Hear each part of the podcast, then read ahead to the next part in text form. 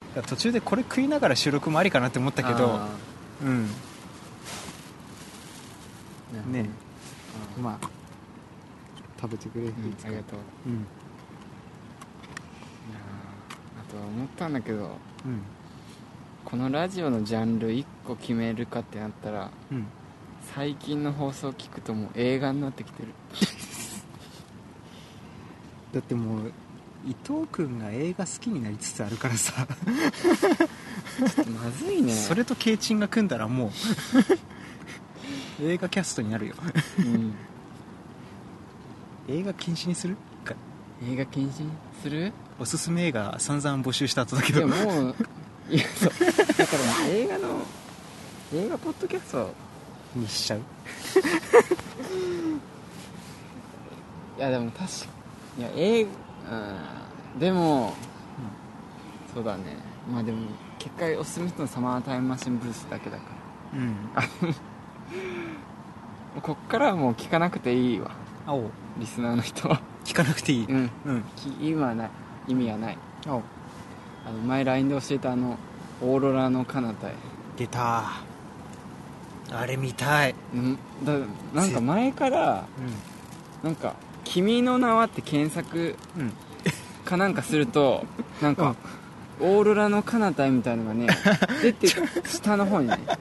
知ってんだやっぱみんそうなでだからでそれ検索すると「うん君の名は」ってオうんーロラの彼方へのパクリじゃねみたいな のがダラーっと出るんだよなるほどねそうそうでなんかオーロラの彼方へって何なんだろうなって思ってうんそうで思っててたんだけど別に見ようとは思わなくて蔦屋行ったら蔦屋ってなんかさなんか1000人が星4をつけたみたいなうんコーナー知らない何映画通がおすすめするそれ面白いは映画みたいそなの店がやってんじゃないいや蔦屋多分あるでなやんっかてるえなんか星4以上を何千人が評価したみたいな、えーそういうコーナーがあってうんでそこにだからそこのコーナーに「オーロラの彼方へ」っていうのがあってうんででこれもなんか怖いんだけど、オーロラの話したじゃん前したね旅行行くっていう話ででしたねでそれして、その翌日かおと翌翌日ぐらいでうんだったの伝えてそしたら「オーロラ」っていう文字が入ってきてうんなんか「何この映画」って撮ったんだ、うんそしたら「オーロラの艦隊」という映画ででそこのコーナーもなんか映画通がおすすめする本当に面白い映画みたいうんなあれやばい面白いちょっとリスン いやでもいい映画を勧めるってのは悪いことじゃないと思うよでも「君の名は」をう楽しかった人はんオーロラの彼方へはうもっと楽しい自信がある、うんなるほどねグレードアップうんいやまあしかもそれあれその「オーロラの彼方へ」という映画やったのが1900だからそのタイムリープ系映画のうんうん先駆けじゃないけどああバタフイライエフェクトとかもその後なんだよタイムああだからあのそうだよね「バック・トゥ・ザ・フューチャーリープの後か」うんぐらいだよぐねらいあのそうそ頃うそうだよねそうで説明したじゃんストーリーうんあのオーロラが見える日だけ死んだ父親とむあの無線がつながるみたいなうんうんむ過去とつながってあるそうそうそうそうあれねすごいぜすごいいぜやむ ストーリー分かった分かったよ分かったよあらすじはっていうかもうその設定だけで面白いなってな半っ端ないでたしょうんだからそりゃあのミスらなければ泣ける映画になるわいや泣ける映画と思いがちじゃんうん違違ううのあのねそう泣かしに来るんじゃもうあないのパッケージもう泣かしに来てんじゃんあの来てる来てるどういうパッケージだっけあれあ分かるあオーロラがさダーって流れててそうそうそうでなんか父親とそうそうあそうの子供うんでその父親は消防士うんなんだけどうんあのある時その火薬じ火薬倉庫であった火事の現場に行ったらうん爆発しちゃってそのそうあーで亡くなっちゃうんではいはいはいで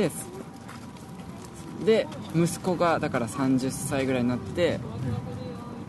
あのー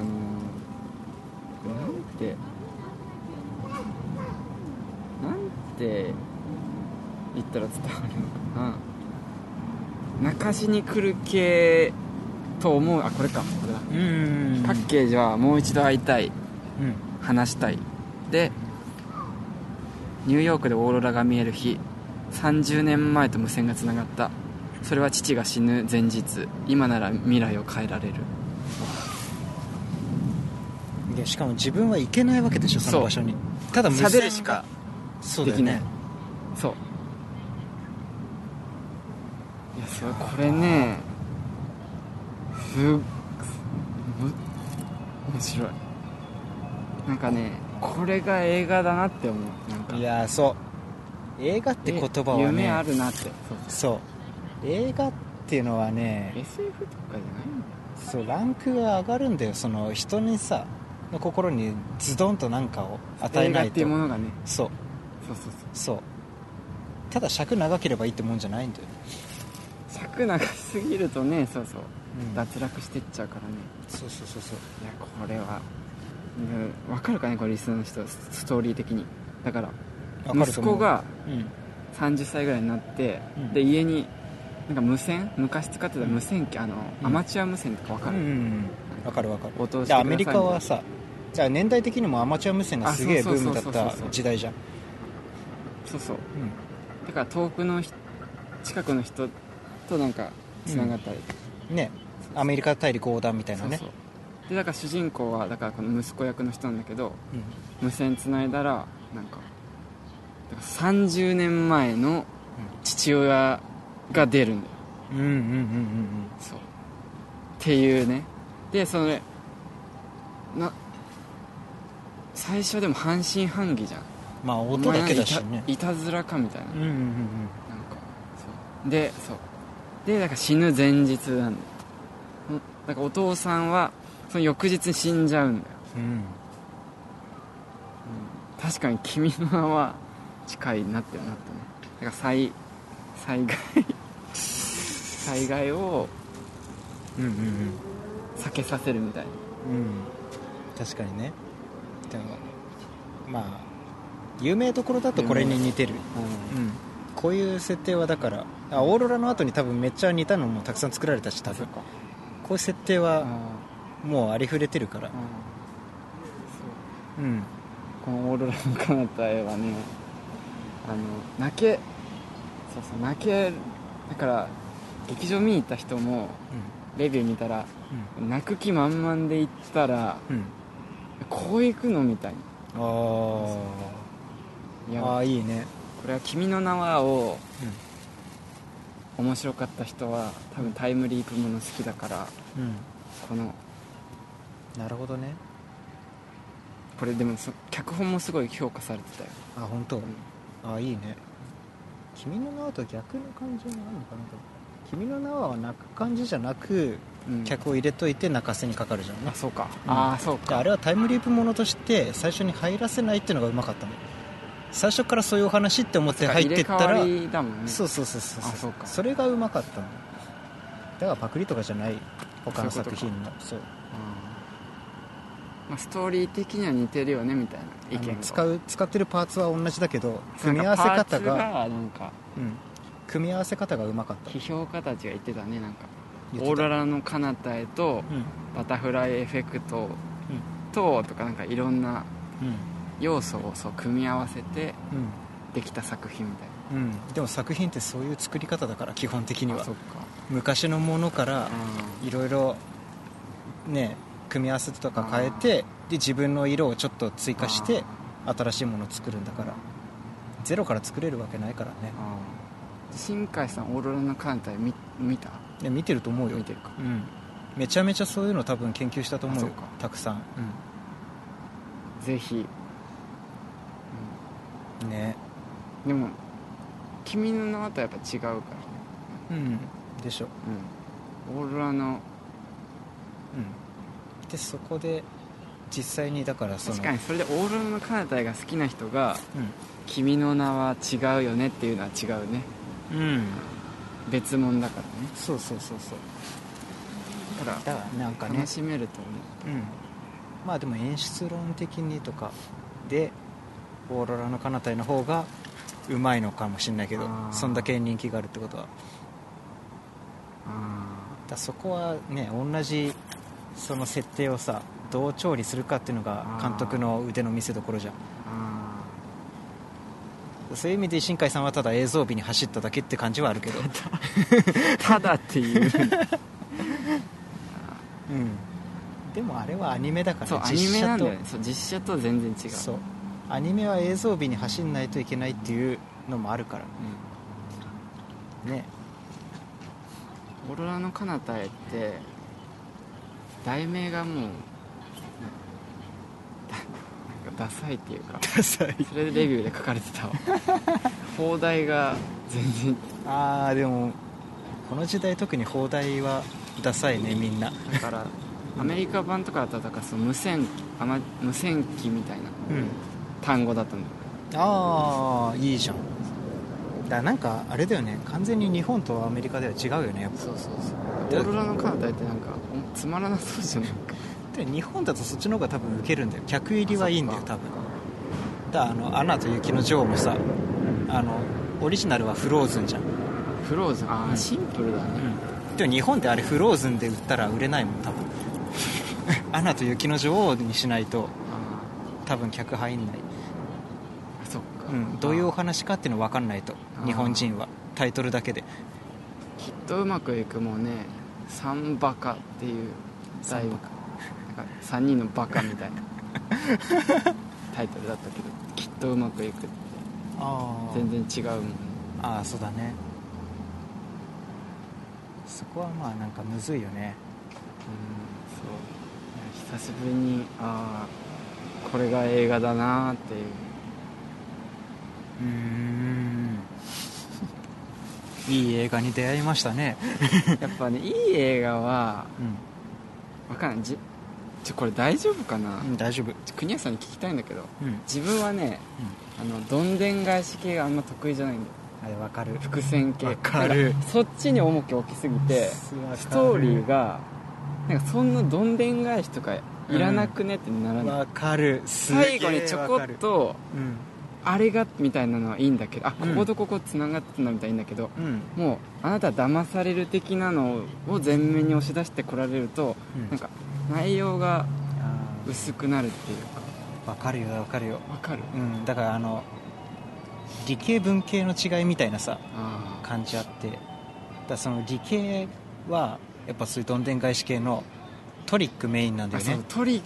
そうで脚本のその構造論をうんすごい意識してて、うんだからなんか出てくる登場人物の感情とかじゃないんだよねああそっかそう重きを置いてるのが、はいはいはいうん、だから物語のその流れとその展開の仕方がすごいって思わせればそれで満足みたいなああそのためにキャラクターを駒として使うみたいなっあていうタイプあ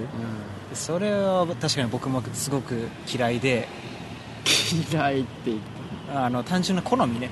あそうなんだよでそのなんか構造論がちゃんとしてたら作品としての価値はちゃんとあると思うけどだけなどるほどねただの好み好き嫌いで言ったらもっとなんか生きてる人間の生々しさみたいなさあでなんかその普通にお話は一言で言えるくらいでも全然いいのよーうんなんかああずいいかに深みを持たすかそうそうそうそうそうそうで本当になんかその感情移入できるキャラクターがいてその子に寄りそう添なんだよねってそうそう見てって最後その子と一緒に感動できるみたいなさそうそうでなんか何気ないストーリーで全然よくてそうで最後の最後にあこの前の最初のこの場面に出てきたことがそうこうつながっあこれちょっとおしゃれだねみたいな一そう個一個とかいいんだ1よ個でいいそうそうわかるそうわかるそうわかるわかるだからその主人公の最初に言った言葉とそうそうそうそう最後の言葉が意味が違っててそうそうそういうなんかだから最近そうそうなんかその大どんでんの評価がすごい高いうん蔦屋のコーナーであってそおうのなんかそれはもうヤフー映画とかでも 4. 点何かついててあマジでで借りてみたんだけどそのそのトリックがあるうんでもやっぱトリックだけのやつだと、やっぱ響かないそうであの前言ったじゃんアヒルとカモのあああれはうんトリックプラス、うんその話うのあれもあって自分はすごい好きだったんわかるなんかトリックに頑張りすぎると頑張りすぎてあれしちゃうよりかそうだね自分はちょっとおしゃれなのが最後1個わかるだからそのトリックがあったからこそのこの人間のこの感情がうわーグッとくるねみたいなねそうそうそうそうなんだよなんか1個でいいんだよねあここに出てきたやつがまた最後に出てきたなとかそうそうそうそうそうそうそうそうそういう方がおしゃれだよねそうなんかうだから結構だから脚本脚本家目指してたりさ、うん映画監督目指してたりとか、学生作品だとすげえそっちのトリック寄りがさ多かったりして、そういうのってやっぱなんか自分のさ俺は頭いいだろうみたいなのをひけらかしたくて作ってる感がすごいあるんだよ、なんかそういうのはやっぱね品がないなっていうか なんか牙が牙がいやでも実際さだから単純に思ってるだけのことよあ作品としてはだから確かにそういう構造論的に作れる人もいないと、ーうんねそういうファンもいるしさ理騙され系に行くそう理系の人とかは結構そういうの好きな人多いじゃんミステリーものが好きとかさ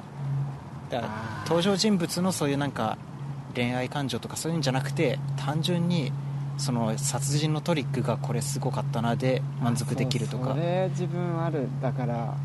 なんでコナンが好きかってうん、うんちゃんと殺人を犯すやつにもフォーカス当てて説明するじゃんそう本当はミステリーってそうあるべきなんだけどねそうなんかトリックすごいけどそうでもそうだからあの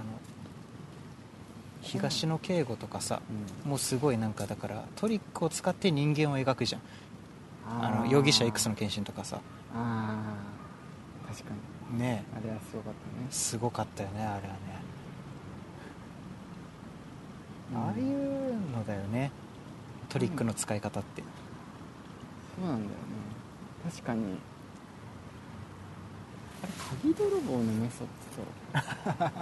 あれもトリック系だっけあれはあれはまあ多分トリックじトゃリックではないではねないかうんあれはまあ設定面白い系だねそうなんかそう結構あんまやっぱ多分ち IQ がうんあんま高くないと、なんか叙述トリックとかあるじあああゃんるねそういうのされても映画で、うんなんかうんもう一回見るのだるいなってなっちゃうタイ プなんだよねわか一回見てうんあよかったなでもう一回見ようなんか2回見たくなるみたいなのああトリックだってそうそうそうそうだから全然多分ね楽しみ方が違うんだと思うよ、う推理小説をさあの作者からの挑戦状としてんうん作者との戦いだと思って読むタイプの人たちは好きなんじゃないああいううのんがあなんか見破ってやろうみたいーなあね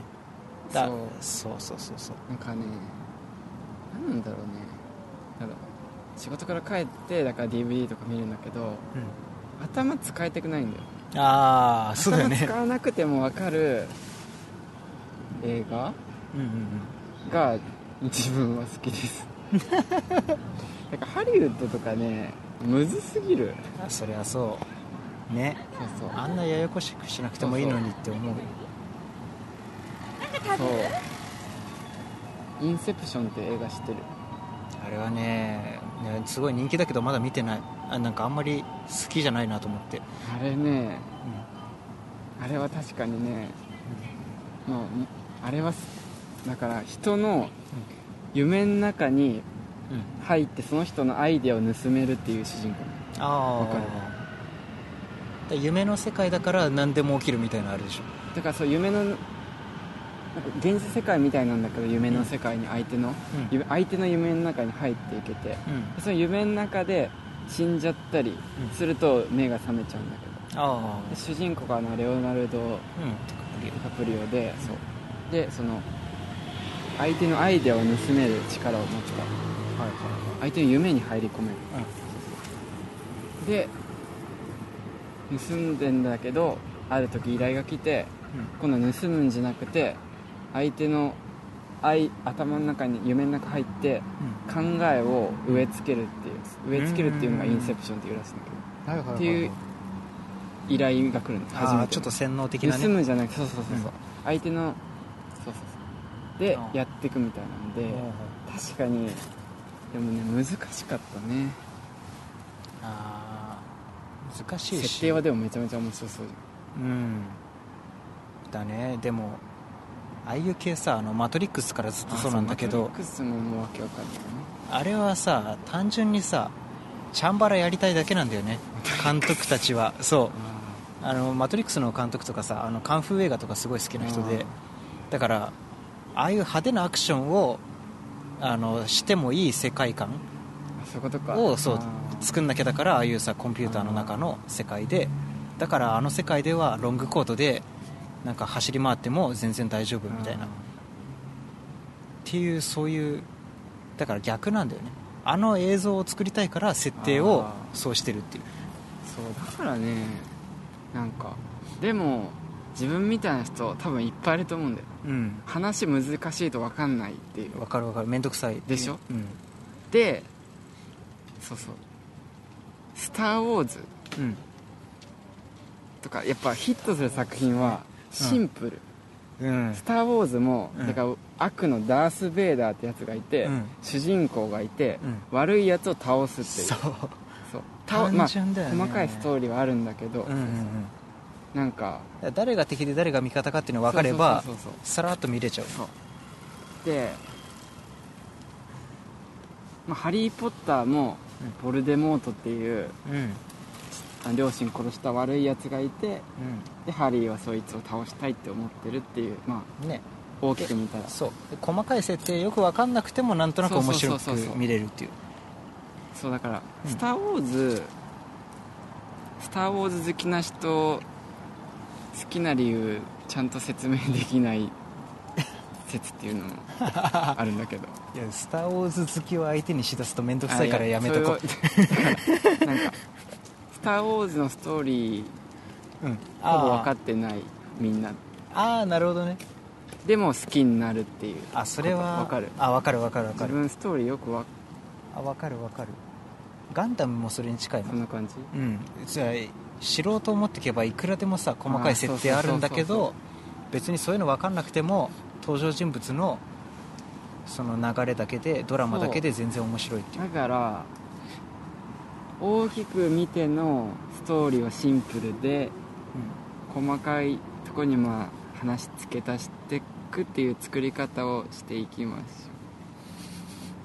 皆さんそうしていきましょうねょううん、うん、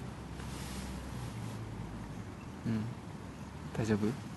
多分大丈夫だと思うずっと撮ってたと思ううんうんまあこれ配 信いやでもそう映画すごいね映画のさこの映画面白かったとかじゃなくてさ映画の作り方に批評を入れてくる批評じゃなくて思自ったこと分みたいな人多分いて、うんでそういう人はなんか映画って難しいみたいなうんだからまあトトロとか、うんうんうんうん簡単じゃんジブリってもうジブリは簡単だねでしょそうそうんそうでも引っ越した先にお化けがいましたそうそうでも簡単でうん面白いだからタイムマシンブルースみたいなうんうん簡単で面白いものもあるよっていうのを伝えなるほどねたい、そういう映画見ていきましょううん うんまあでもなんか時代がさ難しいってのあるかもやっぱ「マトリックス」以降ああいう映像美がすごくないと映画じゃないって言われだしてるそういうさ業界的な都合がねああったりだからすごいくだらないなって思うけど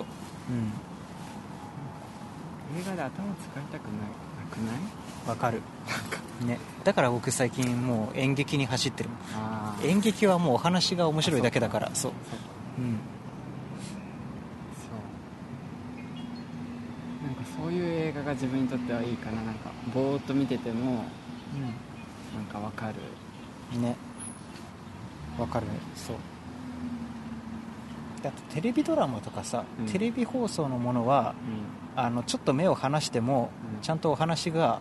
たどれるように作ってんだけど映画ってちょっとでも目離したらもうおさらいしてくれないから確かにテレビドラマはまあ独立してるか一話一話が一話一話独立してるっていしう話もあるけどだしあの大事な設定を話すところは何回か繰り返すんだよねちゃんとあコナだンからとかあのうんとかそうそうそう一回だからさお皿洗いに行ってたとかでもあーあそういうことかそうそうそうちょっと見逃しても大丈夫なように作られてんだけど映画はもうさちゃんと、ね、映画館にさ閉じ込めてうん2時間見るっていう前提だからあそっかその前提だからかだからそう家で畳しながら見たら分かんないそうそうそうそうそうそうだからこそそういう難しい設定は映画でやりたいっていうあーそうテレビじゃできないからっていうのもあるしねそうだから自分がいいなって思う作品の共通点を見たら分かりやすいっ てきっとうまくいくも分かりやすかったし、うん PK も分かりやすかったしそうサマータイムマシンブルースもリモコン取りに行くっていうだけ だしそうタイムマシン使って本当そうだよねそうそううんだから途中さあんまり見てなくても大丈夫だもんそうそうそうそう最終的にリモコン取れたそうそうそうそうよかったねってなるってそう確かに確そかうにいう映画がだから「君の名は」もね多分自宅でねうん、うん、あれもちょっと頭使わないと分かんないじゃんあそうだねあれもやっぱ、うん映画館で見る分には自分いいけどうん自宅で見ようとは思わないかなとあ思う、あ確かににあの隕石の話にさ持ってくあたりでトイレ行ってたらおしまいよそうそう そうそう「君の名は」映画館で見れてよかったなと思うあそうだね「君の名は」面白いでも映画ってやっぱ長いじゃん1時間とか1時間半とか、長い集中力続かないしでやっぱ無駄をないようにって作んなきゃいけないからねあー映画はそうかそうそうそうそうあの1時間半でもうカットできないんだよねそうか必要な要素だけに絞り込んじゃってるから君の名はも難しいむからだややこしくなるねちょっとねからまあクニエスに説明受けてああそういうことだったんだねうんもっと全然シンプルで自分は楽しかったもうでも最初、うん、あでも「君の名は」の単純な面白さはやっぱ最初のさ入れ替わりからのあ最初の、ね、2曲目のさラットが流れるあたり、うんうんね全然前世のあたりぐらいだよね単純な面白いのはあ怖いもんねね死んじゃったのかなみたいなで結局死んじゃうのかなみたいそうなんかうんああいうのってちょっと大丈夫なのかなともちょっと思って災害じゃん災害って、まあ、被害受けた人もいるわけじゃないな、うん、だからあのさああいうのって奇想天外な彗星だかだから許されてるよ水星代もさあうのん災害とかってまあかぶったらちょっと嫌な気持ちになる人絶対うん大丈夫かなって思う楽しい気持ちで見に行ったらねだまあギリだよねギリかだ彗星もだからあんだけ綺麗に描いてるからなんとかなってるけどだからあの彗星落ちた後のさ被災地としてのさ、うん様子とかは描かないじゃんやっぱあー仮設住宅でとか、うんそういう描写はやっぱ避けたんじゃないあんま危険災害地域みたいなあれはまああれあそこまで行っちゃうと、うんねなんとかなるけどあー確かに君のうんあ集中してみたら絶対面白いねむしろ、うん、ちゃんとね頭に入ればまあだあれはだから分かりにくいっていうのもあるやっぱ説明不足っていうのもあうんーでも説明できないもんねこう展開が変わりますってことあー説明できなくない最初だって入れ替わりますけどいやだから見てる中でそれ自然気づくとあいやだからあの点変わるさタイミングのところが自然だったらいいっていうだけあれ急に変わるからさ、あそうかうん、もうちょっとまああの急な感じがだから効果としていいんだけどあどうしたどうしたってなってうん不安をそそって観客の心つかむからうまいんだけどまあね観客を置いてかないようなー工夫が必要だよねもうちょっとだから分かりやすい